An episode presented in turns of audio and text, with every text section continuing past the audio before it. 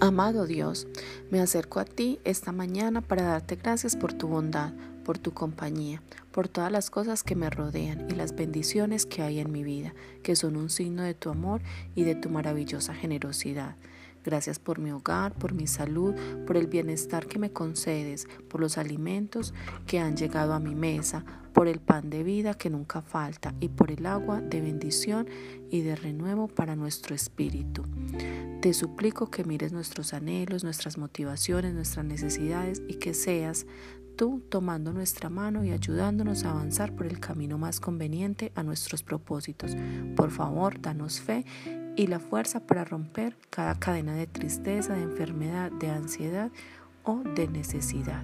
Amén.